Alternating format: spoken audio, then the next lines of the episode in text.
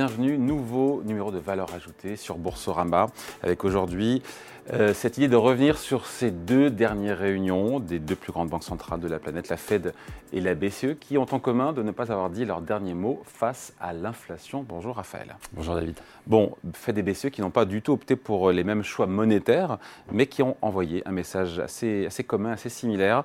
Euh, le combat contre l'inflation is not over, n'est pas terminé. C'est pas terminé, il en reste, il reste des hausses de taux devant nous, hein, et c'est vrai euh, pour la Banque Centrale Européenne, le marché estime que peut-être 25, 50 euh, points de base sont à attendre. Pour la Fed, euh, qui elle a annoncé dans ses projections qu'il y avait aux surprises finalement probablement 50 points de base supplémentaires de hausse de taux en 2023. Le marché a été surpris sur cette annonce. Et donc oui, le travail n'est pas terminé. Voilà. Jérôme Powell qui était clair là-dessus. Hein. Encore une fois, il faudra d'autres hausses de taux pour endiguer l'inflation. Et en même temps, euh, on peut se satisfaire d'une inflation globale aux États-Unis qui est revenue à 4% en glissement annuel le mois de mai. Maintenant, quand on regarde de plus près, c'est ce que fait la Fed sur l'inflation domestique, euh, en excluant donc l'énergie et l'alimentation. On est toujours sur euh, au-delà, 5,2, je ne sais plus 5,3%, mais on est au-delà de 5%. Et donc, quand on a un mandat de 2%, eh ben oui, on se dit qu'il y a encore du boulot. Voilà, donc clairement, il y a une problématique d'inflation et de résilience de cette inflation qui euh, interroge les, banquiers centraux.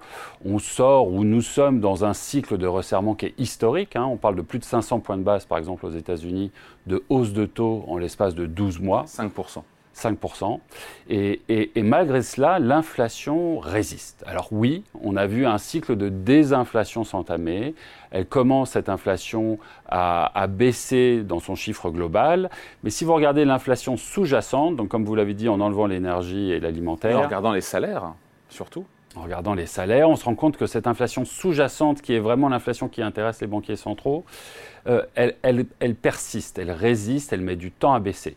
C'est vrai aux États-Unis, où elle a commencé à se stabiliser, mais elle se stabilise à des niveaux très élevés. Mm. Et c'est très vrai en Europe, où là, pour le coup, elle n'a pas commencé à se stabiliser, elle continue à être rampante et elle pose problème.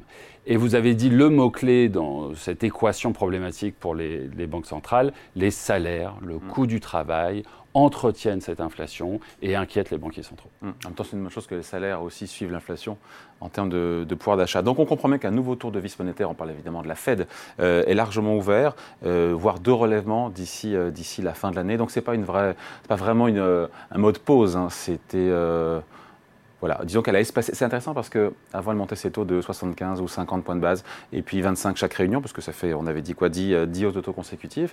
Et là, finalement, elle, espace, elle espace ses hausses de taux. Il n'y a pas vraiment de pause aujourd'hui. On ne peut pas qualifier ça de pause. Elle passe son tour. Hein. Alors, c'est une bonne question. On va, en savoir plus dans les mois qui viennent. Aujourd'hui, euh, effectivement, les, banquiers centraux, en tout cas dans l'annonce euh, de la Fed, euh, il y a une surprise un peu faucon, c'est-à-dire que finalement, la, la, Banque centrale a des annonces en termes de projection de hausse de taux plus importante que prévu. Le marché s'attendait à ce qu'il y ait moins de hausse de taux. Et donc ça, ça a été euh, un facteur de surprise. Néanmoins, dans le discours euh, du président Powell, euh, il s'est réjoui de certaines choses. Il s'est réjoui de constater que ça y est, l'inflation avait commencé à infléchir un petit peu, premier sujet. Il, aussi, il a aussi constaté, il s'est félicité de la politique qui avait été menée. Et c'est vrai, il y a eu beaucoup de resserrements monétaires depuis plusieurs mois. Ça, c'est un facteur qui devra a priori impacter l'inflation à court et moyen terme. Il y a également aussi une crise du crédit, peut-être que le mot est fort, mais en tout cas un resserrement des conditions du crédit, en particulier aux États-Unis, où le système bancaire est en difficulté en particulier ces banques régionales et locales qui, souffrent. Et donc la, combinaison de ces effets a permis à Jérôme Powell, durant euh, la conférence de presse et les questions-réponses, d'être euh, un petit peu moins dramatique que les annonces initiales et de rassurer un petit peu sur la trajectoire. Le message, malgré tout, que ce soit d'ailleurs côté Fed ou côté BCE, c'est qu'aujourd'hui les banques centrales sont rivées sur les données, les mmh. données macro les données en particulier de l'inflation. Extrême dépendance pour chaque réunion aux données économiques. Exactement. Et, là, aujourd'hui, malgré par exemple cette hausse des projections que la Fed euh, nous a servi, il s'est empressé de dire que, en fonction des données qui allaient être publiées dans les mois qui viennent, nous pourrions voir des ajustements dans ce cycle de hausse des taux. Donc là, vraiment, on est à un point où une grosse partie du travail a été fait euh, par les banques centrales et les banquiers centraux voudraient voir un petit peu le résultat. On sait qu'il y a un effet délai mm. entre une hausse de taux et son impact sur les économies. Et aujourd'hui, d'où cette idée de pause, on a envie d'appuyer sur pause, de regarder dans quelle mesure ces hausses de taux ont eu un impact sur, sur l'inflation. Ce qui est vrai, c'est, Raphaël, c'est que malgré ces 10 hausses de taux et malgré, euh, encore une fois, des taux qui sont à plus de 5% aux États-Unis,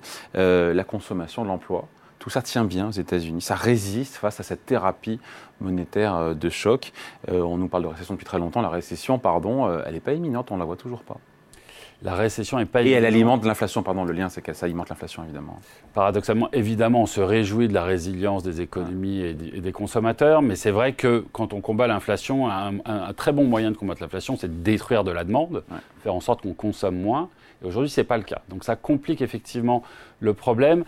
On peut estimer que les, banquiers centraux aujourd'hui font face à trois problèmes euh, euh, qui, les handicapent, on va dire, dans leur combat contre l'inflation. Le premier problème, c'est un problème de crédibilité. Le marché écoute moins ce que racontent les banquiers centraux. Ils se sont un peu décrédibilisés ces 12-24 derniers mois. Souvenez-vous, ils ont raté euh, cette hausse de l'inflation. Ils ont très rapidement dit que c'était une inflation temporaire et qu'elle allait rapidement rentrer dans son lit. Et, finalement, ça n'a pas été le cas. Ils se, sont, ils se sont trompés. Donc, il y a un problème de crédibilité. Le marché n'écoute écoute moins ou n'écoute plus trop ce que disent euh, les, banquiers centraux. Donc, donc ça, c'est un vrai sujet. Il y a surtout un sujet d'efficacité. Et c'est quelque chose que vous suggérez là. On sort d'une période de hausse de taux dramatique. Et malgré cela, l'inflation ne baisse pas. Ou baisse peu dans sa partie sous-jacente. Comment l'expliquer? Là, on en arrive vraiment au cœur du problème. C'est-à-dire que cette inflation, elle est structurelle. Elle ne vient pas d'un excès de demande nécessairement, mais elle vient beaucoup de problèmes d'offres. On est dans un monde qui est démondialisé ou qui se démondialise, des chaînes de production qui sont rapatriées, tout ça coûte cher en termes de coûts de production et favorise les hausses de prix. Les pénuries de main-d'œuvre? Pénurie de main-d'œuvre, ça aussi c'est un problème d'offre des problématiques autour de l'énergie qui s'est, renchérie, le mix mm. énergétique, la transition énergétique, autant de choses que finalement qui ne sont pas très sensibles aux politiques monétaires. Mm. Et donc face à cela, il y a, il y a un vrai politique de, un vrai problématique de, d'efficacité. Et puis le dernier problème euh, dont on a parlé aussi, c'est ce problème de délai. On le sait, il faut alors 6, 12, 18, 24 mois, Madame Lagarde parlait de 18 à 24 mois de délai entre une hausse de taux et son impact potentiel sur l'économie. Donc, il faut attendre. il faut attendre aussi pour les baisses de taux. Ça ne sera pas cette année. Il l'a répété, re-répété, Jérôme Powell. Et en même temps, le FOMC prévoit une baisse de taux de 100 points de base en 2024. Quand on regarde les projections euh, de, chaque gouverneur de manière anonymisée qui donne sa projection sur les prochains, le niveau des taux d'intérêt sur 2023-2024, on voit des baisses de taux Peut-être ça fait plaisir au marché, ça, pour le coup. Hein. Oui, le, marché euh, essaye de trouver des signes qui montreraient que ça y est, les baisses de taux vont bientôt revenir. Évidemment, euh, ce fameux marché boucle d'or, c'était ce marché des années 2010 où on voyait une inflation mesurée des taux euh, plutôt en baisse et une croissance robuste. C'est le marché idéal pour les, actifs risqués et c'est ce que les investisseurs espèrent voir demain. Une croissance qui résiste ou qui reprend son rythme haussier et une inflation qui baisse, qui permet de baisser, baisser les taux. Ça, c'est ce que le marché guette. C'est peut-être un petit peu présomptueux, un petit peu trop impatient. Aujourd'hui, on en est très loin et c'est ça le message à retenir de cette semaine euh, de la part des banquiers centraux. Le travail n'est pas terminé. Ils seront déterminés, je cite Mme Lagarde, à faire revenir l'inflation à leur objectif de 2%. On ne parle même plus de réajuster potentiellement cet objectif de 2% à la hausse. Non, non, non, on est sur 2% et c'est là où on veut être. Ça va prendre du temps et ils sauront, ils sauront être patients. Donc ça, c'est vraiment le, message à, retenir de, leur discours selon nous. Et, et, aussi garder en tête que, indépendamment d'une hausse de taux de 25 points de base ou pas, ou de 50 points de base, nous sommes dans des politiques qui sont très restrictives aujourd'hui. Et qui vont le rester peut-être un peu plus longtemps que prévu. Qui vont le rester auxquels vont se rajouter, se, rajoute aujourd'hui même la réduction de la taille des bilans des banques centrales, donc un effet d'aspiration de liquidité euh, du fait que les, bilans des banques centrales se réduisent et qui vont impacter aussi les économies. Donc il y a aujourd'hui une politique très restrictive qui va impacter les économies et qui risque de perdurer dans le temps. Donc finalement, peut-être que le débat des 25 points de base, il est déplacé. La réalité, c'est celle-là. Voilà, réalité aussi pour la BCE, c'est qu'il y aura d'autres hausses de taux. Elle l'a annoncé, Christine Lagarde, quasiment pour le mois prochain. Au mois de juillet, il y aura une hausse de 25 points de base. Euh, elle a redit qu'il n'y ait pas de signe clair que l'inflation sous-jacente avait atteint son pic. Enfin, on l'a dit tout à l'heure, mais voilà, les choses sont claires quand c'est dit dans la bouche de la présidente de la BCE. On lui reconnaîtra une certaine euh, clarté, euh, une certaine honnêteté. Effectivement, elle est inquiète. Elle a beaucoup d'ailleurs parlé de cette dynamique prix-salaire qui s'inverse un petit peu aux États-Unis où le coût du travail est en train de fléchir, qui est très robuste en Europe. Les salaires continuent d'augmenter, le taux de chômage continue à baisser. Et donc ce risque que les hausses de salaire entretiennent les hausses de prix et vice-versa existe et inquiète Mme Lagarde. C'est quelque chose qu'elle a, a, clairement énoncé hier. Bon, le combat n'est pas fini contre l'inflation, d'autres hausses de taux à venir, donc, euh, et c'est normal pour la BCE puisqu'elle est partie plus tard avec un taux directeur qui est à 3,5, là où les Américains sont dans la fourchette 5, 5,25%. Après, l'impact, c'est la question qu'on se pose évidemment, quelles conséquences, quel impact pour, euh, pour l'épargnant, pour l'investisseur? Très bonne question, difficile à répondre ce qu'on peut imaginer aujourd'hui, c'est que, indépendamment des dynamiques d'inflation, et, Dieu sait que le risque de les voir perdurer à des niveaux élevés est grand, euh, on, se dirige vers une ère où les taux d'intérêt vont se maintenir à des niveaux plus élevés. Euh, selon nous, chez Tikeo, il n'y a pas de raison d'imaginer qu'on retourne dans ce marché de taux extrêmement bas, voire de taux négatifs qui a caractérisé les décennies précédentes. On a probablement changé d'air. On est dans un monde qui se démondialise, qui se bipolarise, où les coûts de production sont en train de se renchérir sur le long terme, les taux d'imposition remontent, le coût du capital est supérieur. Tout ça aura de l'impact sur l'inflation long terme et sur les politiques de taux d'intérêt. Donc s'habituer à des. En quoi ça a du bon?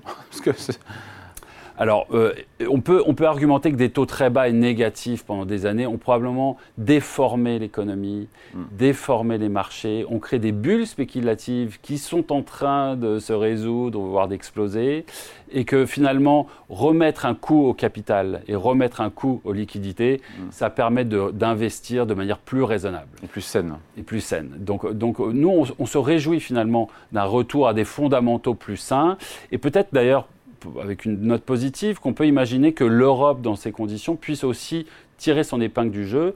Lorsqu'on regarde en relatif à l'Asie et aux États-Unis, l'Europe a peut-être souffert de ces décennies de mondialisation, de baisse de taux. Elle était moins bien positionnée pour en, bénéficier. Peut-être qu'à l'inverse, maintenant que ce, changement d'air euh, euh, s'ouvre à nous, l'Europe a, des, cartes à jouer dans, dans, ce nouveau monde. Allez, point de vue signé Raphaël Thuin, directeur des stratégies de marché de capitaux chez Tikeo Capital. Merci. Merci à vous. Valeur ajoutée revient dans quelques jours ici chez vous sur Boursorama.